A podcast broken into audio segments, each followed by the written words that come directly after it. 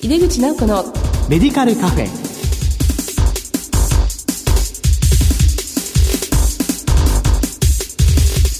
こんばんは。帝京平成大学薬学部の井出口直子です。井出口直子のメディカルカフェ。この番組は医療を取り巻く人々が集い語らい情報発信をする場です。今月の特集テーマは認知症診断のポイント早期発見へ向けた取り組みですこの後ゲストにご登場いただきます。どうぞお楽しみに。入れ口直子のメディカルカフェ。この番組は武田手羽の提供でお送りします。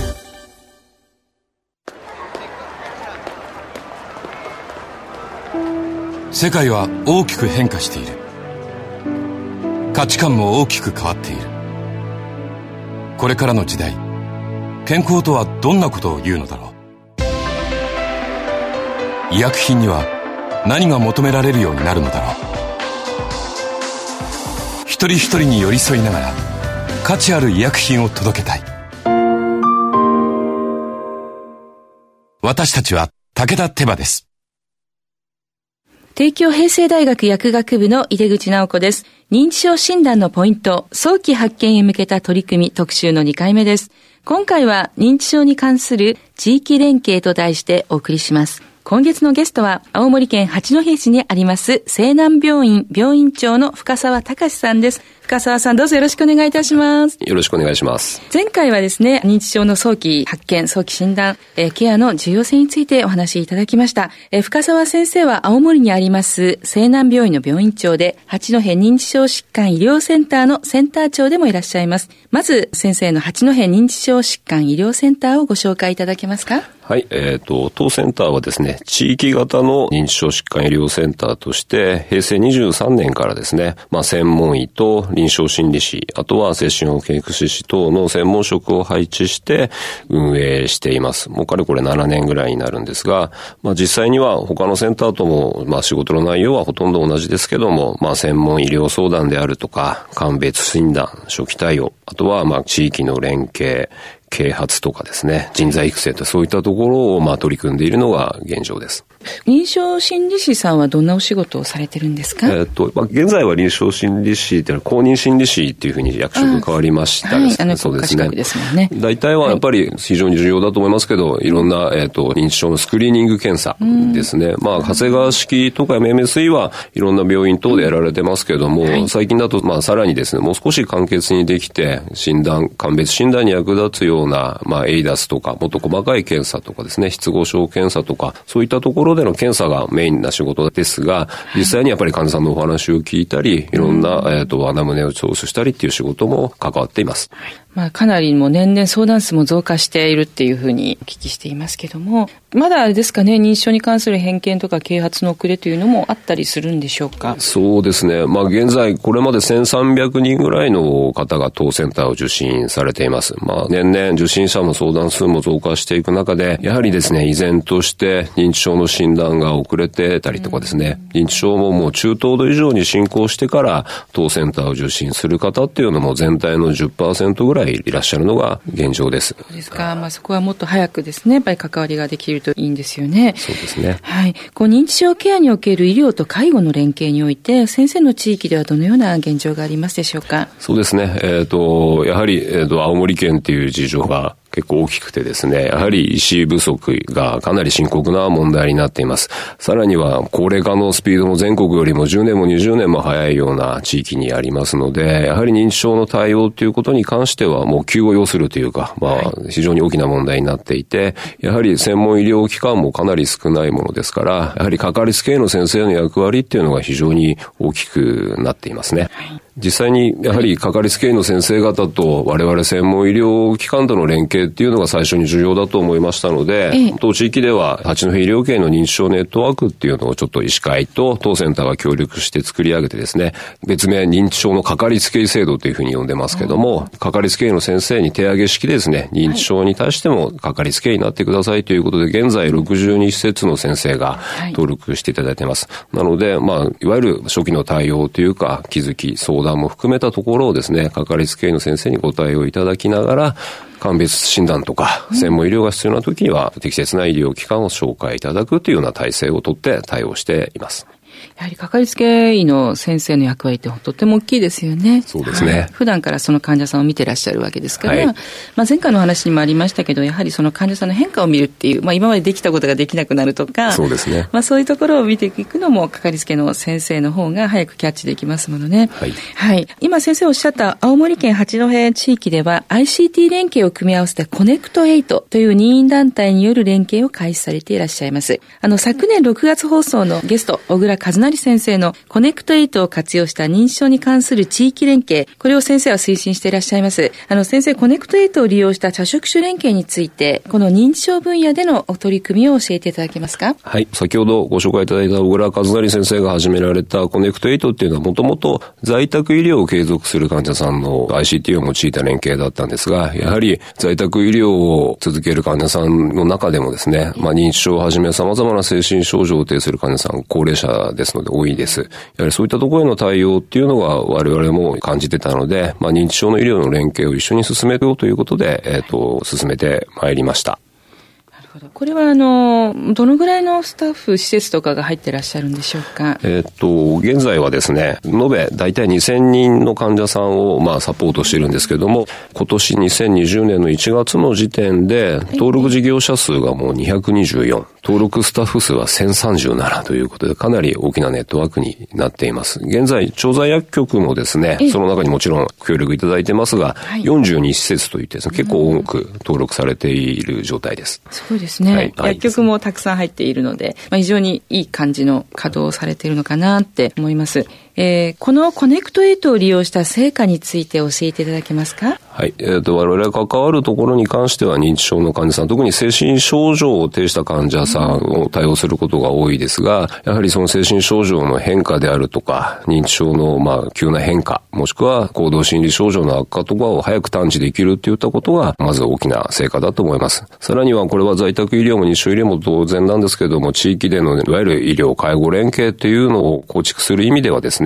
非常に役に立っていますし、それぞれが参加することで、スタッフのスキルアップにもつながっているというふうに感じています。すごい、こう、たくさんの成果が出ていると思います。このコネクト8において、まあ、先生の病院ですと、まあ、今おっしゃっていただいた医療介護連携のいうところであるとか、まあ、精神症状の対応だけでなく、まあ、レスパイト入院などの対応もされていて、あと情報提供などもされているということですよね。そうですね。やはり認知症の介護者も方も支援も含めてですけれども、様々な症状が強く出た場合っていうことに関してはですね、まあ、レスパイトも含めた入院というのを対応しています。まあ、薬剤調整とかですね、環境調整ということの名目にはなりますけども、まあ、そういったところで入院対応っていうことも数多くの患者さんに対応しているっていうのが現状ですね。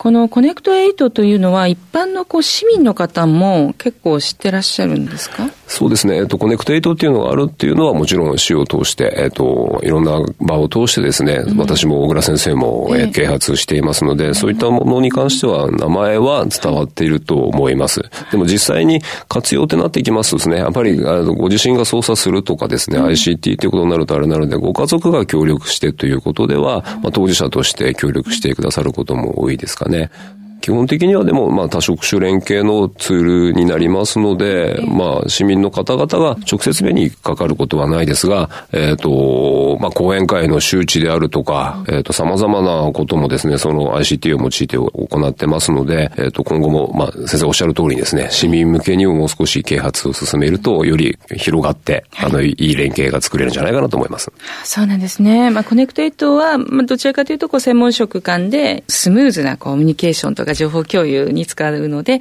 まあ、実際には患者さんはご自分のかかりつけ医とか、まあ、そういうところが窓口としてできるということですよね。そうですね。でもこういうのが動いているということがあると、市民の方が分かると、すごい安心につながるんじゃないでしょうか。そうですね。実際にやはり情報共有ということが、はい、あの重要になりますので、そういったところでは、まあ、患者さんを介して情報伝達であるとか、ケアマネを通して情報伝達とか、紙を通してお手紙のやり取りとか、そういったところが古典的にはやられてきたと思うんですけども、そういったところの情報共有がやっぱりスムーズになるイコール、患者さんやご家族には非常にメリットがあるんではないかというふうに思ってます。なるほど。もうタイムラグがないということですよね。そうですね。それから情報がまあ一気に多くの方に伝えることができるということで、はいはい、早い対応が可能になるということですね。はい、えー、とこころでですね、ちょっとこう話題を変えたいと思うんですが、認知症の疑いがある75歳以上の高齢ドライバーに医師の診断を義務付けるなどの今対応がなされていますよね。ニュースでも交通事故の報道でドライバーの年齢が高齢であると特に報道されているような気がしてしまうんですけども、この高齢ドライバーの社会問題、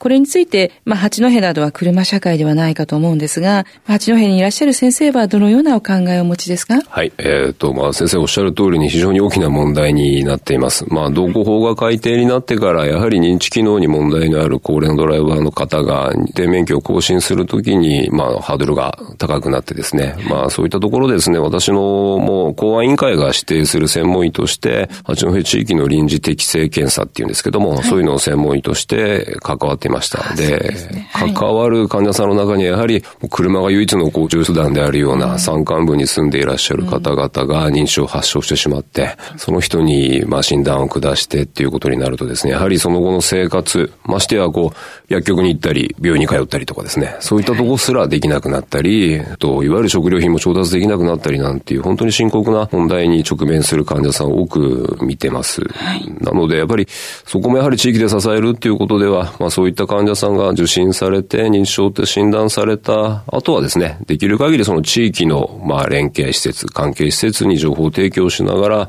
適切な支援が、まあ、それこそ途切れないように続けられるような情報共有っていうのも患者さんの同意を得て行っていますが、はい、やはりまだまだ問題は多いと思います。うん、そうですね。やっぱり、まあ、その診断を受ける方に関しても、もう本当困るんだけどって訴えになってくるんですよね。おっしゃる通りですね。はい、やはり本当に深刻に、でもやはりそこは診断ですので、しっかり診断しなきゃいけないな、なりますね。やっぱりもうもっと深刻な問題だと、やっぱり認知症の方が家に引きこもるような状態になってしまったりとか、ちょっとやっぱりうつ状態になってしまったりとか、そういったところでの変化もさらに二次的、三次的っていったところで大きな影響がありますのでね、やはり、その、ただ単に免許を、まあ、取り消し、もしくは返納するっていうだけでは、えっ、ー、と、解決できない様々な問題が、やはり、まあ、日本全国特に地域の方では大きくなっているのかなというふうに思います。そうですね。もう引きこもりになって孤立してしまうと、またその症状の悪化っていうことに、はい、悪いサイクルに、まあフレイルサイクルもそうですけど、入っていってしまうということですよね。そうですね。これなんとかその、返納した後の高齢者の生活を支える制度みたいなのは考えられたりしてるんでしょうかね。そうですね。これも結構自治体に任せられてることが多くてですね、うん、えっ、と、無料のバスを回したりとか、交通手段の、例えばタクシーの割引を援助したりとか、いうことがなされている地域はあります。でもやはりその具体的に生活を支えるっていうことに関しては、まだまだ進んでないんじゃないかと思います。うんそうですよね。はい、まだこれからもどんどん増えていくかと思うんですけども、はい、なかなか大きな問題がまだ残っているということですね。はい。あの、先生、認知症や認知症治療に対する今後の課題や目標を教えていただけますか？はい。えっ、ー、と、大きな課題だとは思います。やはり、我々専門職、特にまあもちろんかかりつけ医の先生、かかりつけ薬剤師の先生、もしくはかかりつけ歯科医の先生の、いわゆる3氏がですね、連携していくっていう体制を各地域でしっかり取っていくことが、私は一番重要だと思います。まあそのためにはまあ日頃から顔の見える連携をですね、取っていくっていうことが今後もさらに重要になってくると思いますし、それがまあいろんな意見として自治体、地域を変えていく、もしくは患者さんの抱えているようなそのバリアフリーっていうですね、バリアをまあ解決していきながら地域で生活するシステムを作るということが今後、まあ我々医療従事者には求められているというふうに思います。あの、長谷川式スケールを作られた長谷川先生が認知症になられて、うん、で、まあ、その本も書かれて、はい、私も本拝読したんですけども、はい、あといろいろこう、認知症になったらという、こう、VR の、はい、まあ、セミナーも行ったりとかして、で、認知症の方って、まあ、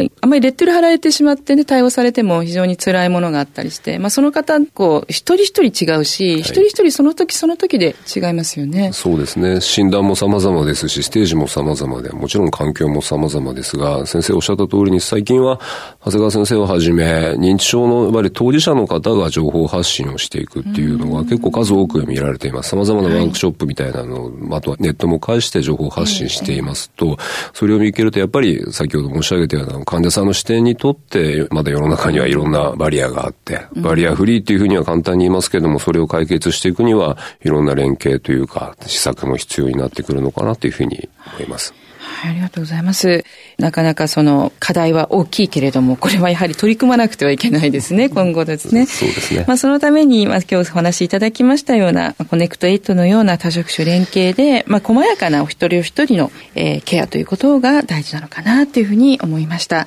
えー、それではあの先生これ聞いているリスナーは薬剤師が結構多いんですけれども、まあ、先生の方からこの認知症に取り組みに対してまた薬剤師に期待することなどを教えていただけますか？はい、えーと、最近新オレンジプランから、えーと、通信対抗というものに変わってきてですねその対抗の中でいろんな施策が今後進められてくるものと思います、えーと、その中でもですねやはり、えー、と薬剤師かかりつけ医あとは看護師と病院勤務いろんなですね医療従事者の対応力向上研修っていうのが各地域で実践されていると思うんですね。そういった研修を受ける中で、もう目標値、今確か薬剤師の方で2.4万人の方が現在受けられていると。で、今後25年までには6万人ぐらいまでに増やそうということになってますね。はい、なので、受けた方もいわゆるスキルアップとか、地域でもいろいろ活躍したいという薬剤師の方も多いと思いますので、今回私、まあお仕事でですね、そういった方々が集まって使えるようなトリガービデオっていうのを作る仕事をしていました。ぜひそういったものを来年度以降各地域に配られますので、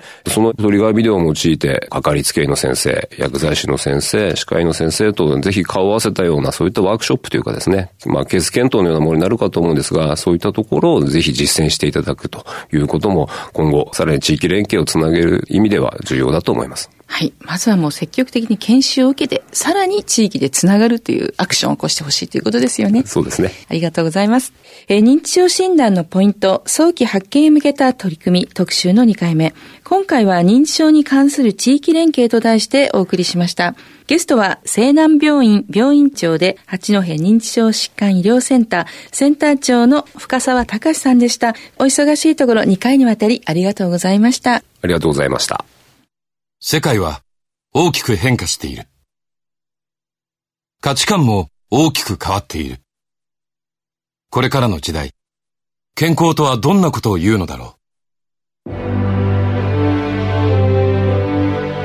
幅広いラインナップで信頼性の高い医薬品をお届けします。一人一人に向き合いながら、どんな時でも健康を咲かせる力を。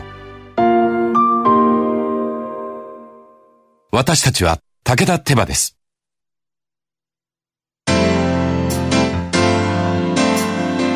井出口直子のメディカルカフェいかがでしたでしょうか？2回にわたり深澤先生に認知症についてお話しいただきました昨年6月に小倉先生にお話しいただいた八戸の ICT の医療連携コネクト8について成果などさらに詳しいお話を聞くことができました。ぜひ参考にしていきたいですね。さてこの番組は放送後でもラジコのタイムフリーやポッドキャストでお楽しみいただけます。ラジコはスマホやタブレット PC さらにはスマートスピーカーなどからラジオ番組をお聞きいただけるサービスです。リアルタイムはもちろん放送後も1週間以内の番組はお聞きいただけます。毎月第2第4木曜日夜11時30分から放送中の井出口直子のメディカルカフェ。次回は4月9日の放送です。それではまた帝京平成大学の井出口直子でした。井出口直子のメディカルカフェ。この番組は武田手羽の提供でお送りしました。